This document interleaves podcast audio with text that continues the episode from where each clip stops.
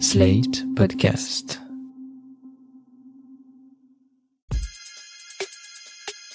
Salut chers auditeurs, salut chères auditrices, bienvenue dans Sans Algo, le podcast qui vous en fait découvrir d'autres.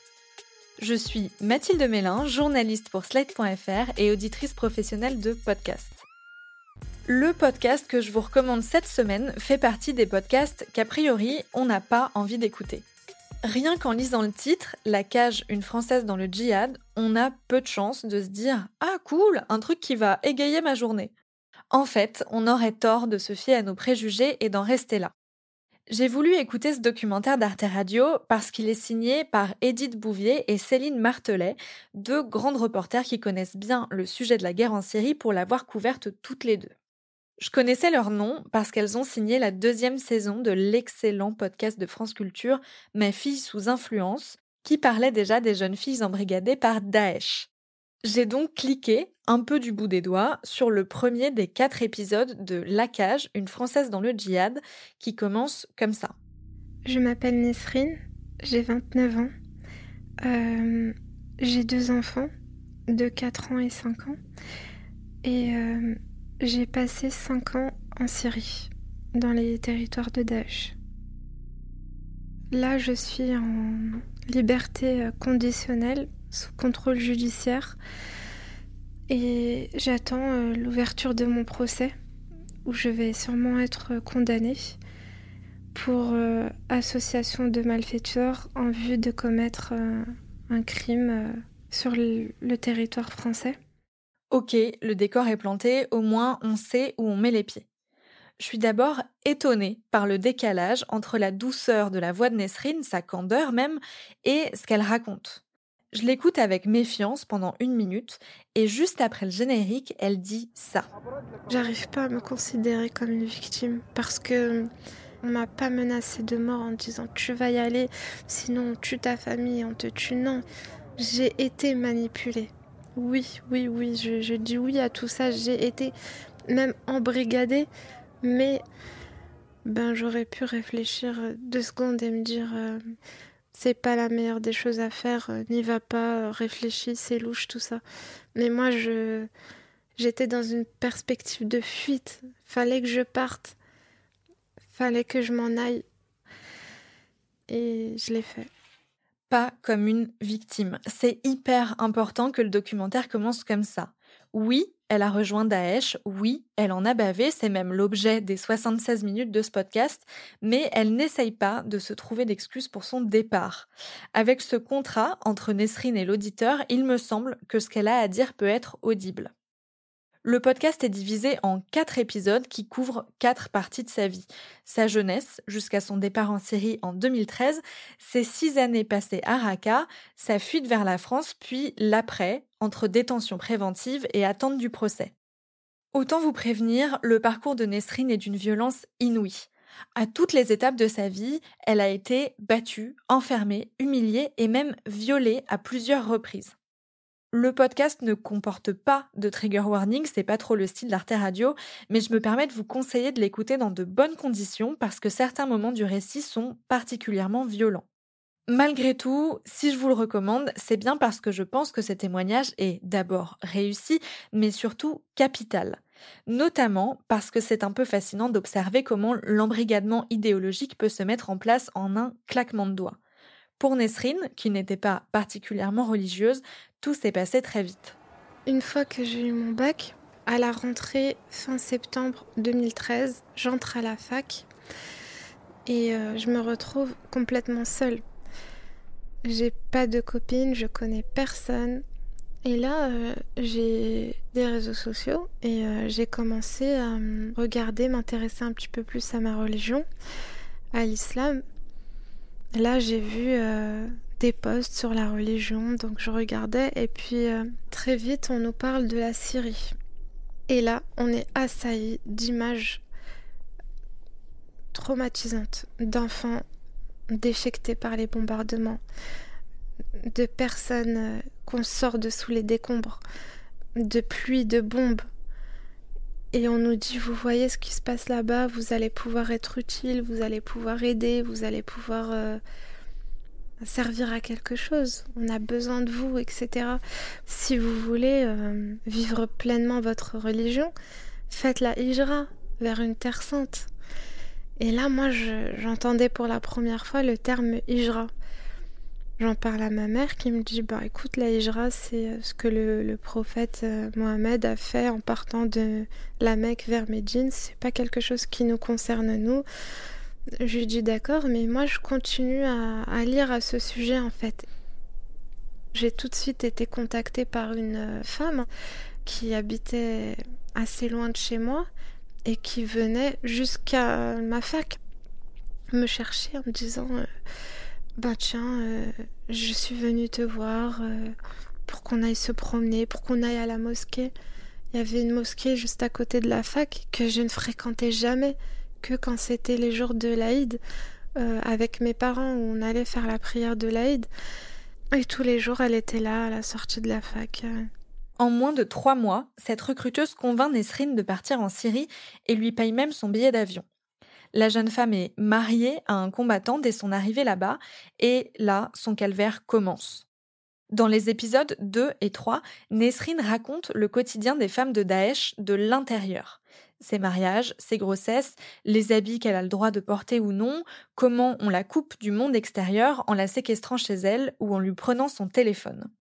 En tout, Nesrine a passé six ans sur zone, comme on dit, avec la peur au ventre. Tout ça, elle le raconte avec beaucoup de recul et sans jamais se dire victime. Malgré ça, ou à cause de ça, l'auditeur est constamment dans une posture assez inconfortable mais très intéressante. D'un côté, Nesrine a choisi de rejoindre Daesh. Elle a adhéré à son idéologie, elle est restée des années à Raqqa quand d'autres femmes ont réussi à fuir plus tôt. Bref, elle est par défaut du mauvais côté de la barrière, elle incarne en quelque sorte l'ennemi que l'on a envie de détester aveuglément. D'un autre côté, on ne peut pas s'empêcher de ressentir de l'empathie pour cette jeune femme à la voix douce, qui admet ses erreurs, qui semble complètement déradicalisée et qui en a bavé comme peu de gens en ont bavé dans leur vie.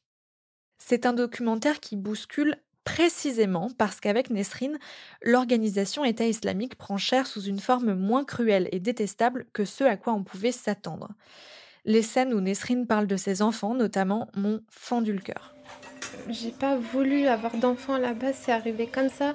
Et euh, je suis vraiment consciente qu'il peut leur rester des séquelles euh, de ce qui s'est passé là-bas. C'est pour ça que je reste très très attentif à tout ce qu'ils peuvent exprimer. Il ne me parle jamais de la Syrie. J'essaye par moments, mais j'ai pas assez de temps. Quand je vois mon fils euh, qui me dit j'aime pas l'avion, maman, j'aime pas l'avion. Quand il me dit ça, j'arrête tout de suite euh, tout ce que je suis en train de faire et je m'assois euh, et je lui dis viens, on va parler. Qu'est-ce que t'aimes pas dans l'avion? T'as peur qu'il fasse boum? Il me dit non, mais ça me fait peur, j'ai peur. Je lui dis, tu vois l'avion ici, il n'est pas dangereux. C'est un avion qui est gentil. Euh, c'est pour voyager. Alors, bien évidemment, le but du documentaire n'est pas de redorer le blason de Daesh en lui donnant un visage candide et sympathique, je pense que ça va sans dire. Mais il montre que pour certaines femmes qui ont rejoint ses rangs, Daesh était un piège, plus qu'une croisade idéologique qu'elles ont défendue corps et âme. Faire le choix d'écouter La Cage, une Française dans le djihad, c'est d'abord refuser de s'abaisser au niveau de la haine aveugle qui déshumanise par principe. C'est surtout essayer de comprendre comment on a pu laisser partir des jeunes filles françaises et comment on peut faire aujourd'hui pour les accueillir à nouveau avec leurs enfants cette fois. Parce que ça, c'est très actuel. Aujourd'hui, il resterait plus de 200 enfants de djihadistes français et une petite centaine de femmes dans les camps contrôlés par les Kurdes en Syrie, et on ne sait toujours pas quoi en faire. Bref, ce documentaire soulève plein de réflexions et de questions. J'ai donc invité l'une des co-réalisatrices, Céline Martelet, au micro de Sans Algo pour en discuter ensemble. Bonjour Céline Martelet. Bonjour. Comment on fait pour traiter le témoignage d'une ancienne euh, djihadiste? Comment on fait pour faire confiance à ce qu'elle nous raconte? La Nesrine est assez euh, repentante, elle dit qu'elle a appris de ses erreurs. Est-ce que vous, c'est nécessaire de lui faire confiance, de la croire pour l'interroger? Alors d'abord, je vais juste faire une précision. On ne peut pas dire qu'elle est djihadiste parce qu'elle n'a... En fait, les, femmes euh, sous Daesh ne combattaient pas. Ça n'empêche pas qu'elles ont adhéré à l'idéologie, etc. Mais en tout cas, elles n'ont pas porté les armes, elles ne sont pas parties au front. Mais ça ne fait pas pour, pour autant d'elles euh, euh, des, femmes 100% euh, victimes. Ce qui est intéressant avec, avec Nesrine, c'est qu'en en fait, elle est restée très longtemps sur zone et j'ai beaucoup discuté avec elle. et donc, je lui ai fait confiance parce que, voilà, tout ce qu'elle raconte colle avec une réalité que j'ai, moi, et constatée en France en interrogeant des filles qui soit ont tenté de partir, soit sont déjà revenues plus tôt, ou aussi sur zone, parce qu'en fait, ben, j'étais par exemple cet été encore à Raqqa en Syrie. Donc là où a vécu Nesrine, est-ce qu'elle me raconte de Raqqa Je l'ai constaté sur zone. Oui, Effectivement, elle m'a indiqué, par exemple, un, immeuble euh, où une partie des attentats du 13 novembre euh, a été euh, préparée. Eh bien, cet immeuble, oui, il existe vraiment. Donc, tout ça, ce sont des indicateurs qui disent, OK, en fait, ce qu'elle me dit, en tout cas avec sa sincérité à elle et le prisme de sa vérité, colle avec ce que je vois, moi, sur place. Qu'est-ce qui vous a attiré chez Nesrine en particulier pour en faire le personnage principal de ce documentaire? Déjà, elle est restée euh, près de six ans euh, sur zone, donc c'est énorme. Et son retour en France et sa prise en charge, son passage en prison lui a permis de faire une introspection d'elle-même, de se poser des questions. Elle s'est interrogée sur ses erreurs et surtout, la première chose qu'elle me dit quand, euh, quand je la rencontre, c'est je ne suis pas une victime. Je veux parler parce que je veux raconter ce que c'est de l'intérieur, ce que moi j'ai vécu, les violences qu'elle a vécues, euh, comment se comportent euh, euh, ben, les hommes avec les femmes, ce qu'elle a, ce qu'elle a vu du, de la destruction d'un pays. Tout ça, elle voulait le raconter. Et combien elle le paye aujourd'hui, très cher. Et voilà, après, elle va être jugée, elle sera probablement condamnée lourdement.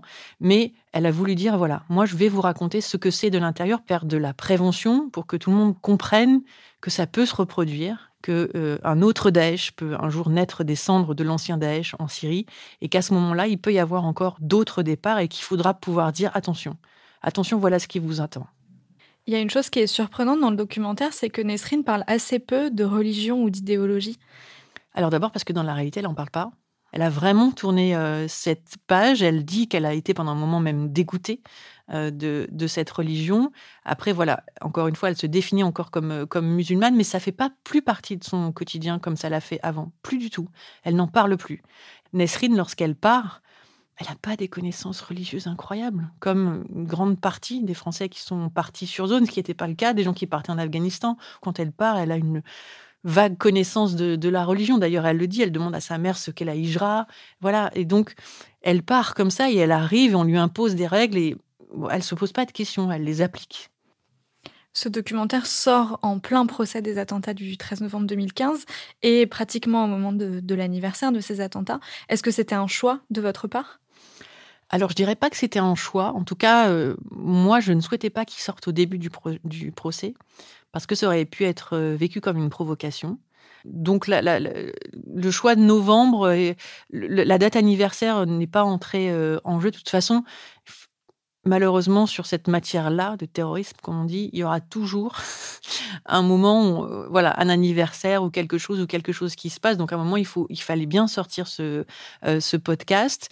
J'étais très inquiète lors de la diffusion du podcast des réactions, vraiment, euh, des, gens, des auditeurs, mais pas seulement, aussi des, victimes qui pouvaient très mal le vivre. Et vraiment, je, je je, voilà, j'étais inquiète et je, me tenais prête à leur parler pour leur dire le but n'était certainement pas de vous blesser, puisque les premières phrases du podcast euh, de Nesrine sont Je ne suis pas une victime. Et euh, écoutez, les réactions des associations de victimes sont plutôt bonnes. Euh, j'ai été contactée par, par des victimes du, 13 novembre qui, m'ont remercié.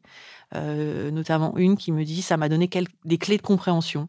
Euh, j'arrivais pas à comprendre ces femmes. Aujourd'hui, je les comprends un peu. Ça ne veut pas dire que je les excuse, mais je les comprends. Donc voilà, pour moi, le but est atteint si des gens disent OK, je vous déteste, et ils ont tout à fait le droit de les détester, mais j'ai les clés de compréhension pour savoir pourquoi vous avez fait ça. Et c'était vraiment le but de ce podcast, en fait.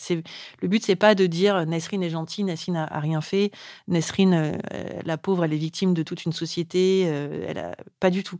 Nesrine, elle assume ce qu'elle a fait, elle va l'assumer jusqu'à la fin, mais c'est important de comprendre pour éviter que d'autres Nesrine euh, un jour soient tentées par bah, par cette, cette terrible erreur. Il y a même pas de mots en fait pour définir ça.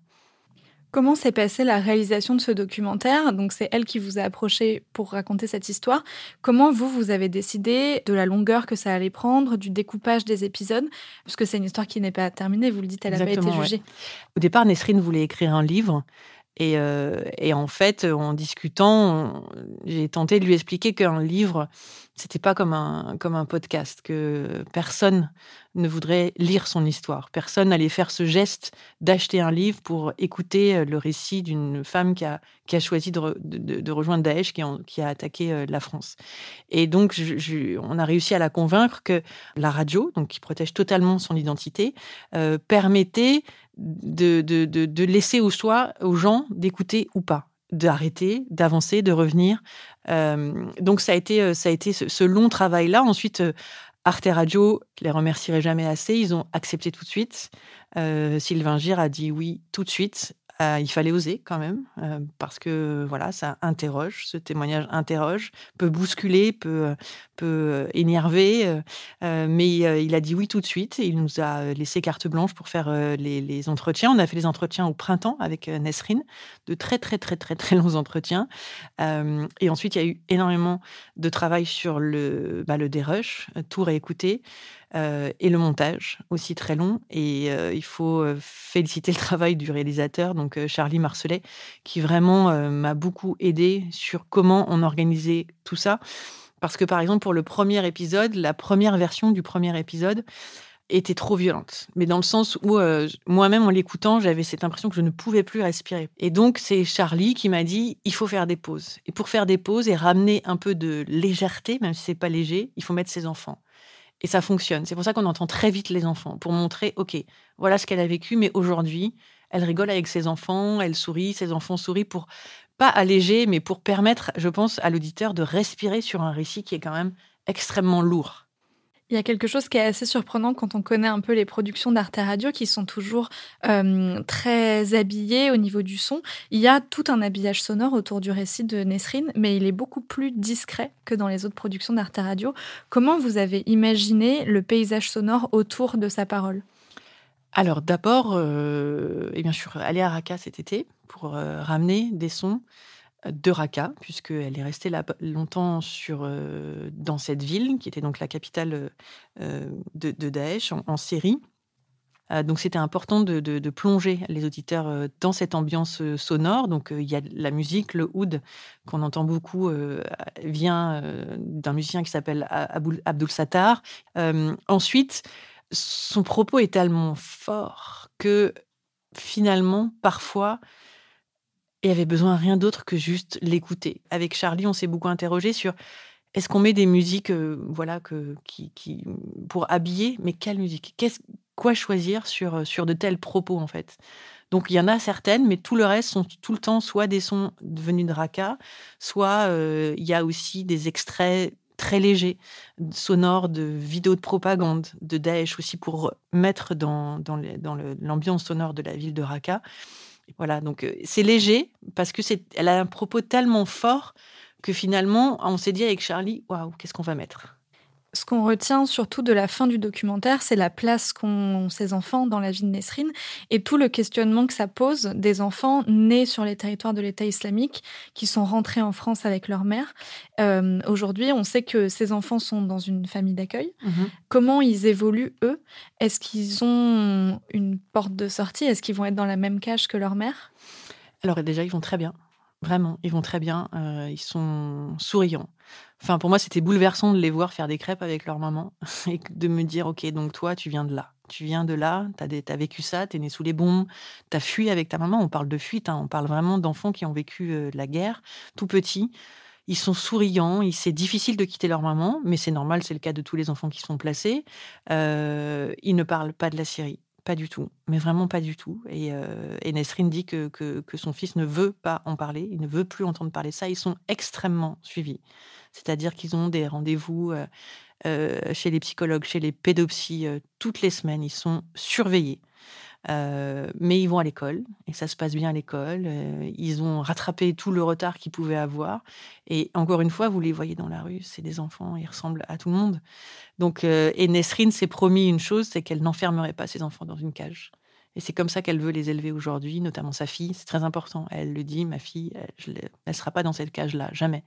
Et, et, c'est ça qui la porte, en fait. En tout cas, si elle, elle a entrouvert la porte de sa cage, elle, elle n'acceptera pas qu'on mette ses enfants dans une cage. Et ce qui lui fait peur, c'est cette, étiquette qu'on va leur coller d'enfant d'eux. donc c'est ça qui, la, qui, la, qui lui fait peur aujourd'hui, mais je pense qu'elle aura la force de leur, de leur apprendre, comme elle l'a très bien expliqué, que ben non, on n'est pas ça, et, et, de répondre, en tout cas, de répondre à ceux qui viendront leur, leur reprocher. Merci Céline Martin. Merci à vous.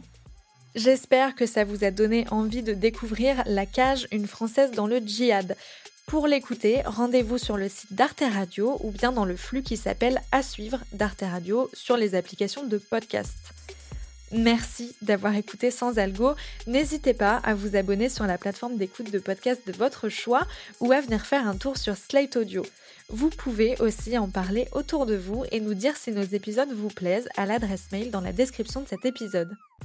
Je vous donne rendez-vous la semaine prochaine pour d'autres recommandations garanties 100% sans algo. Sans algo est un podcast de Mathilde Mélin produit par Slate.fr sous la direction de Christophe Caron et Benjamin Septem-Ours. Prise de son interview Aurélie Rodriguez. Montage et mixage Victor Benamou.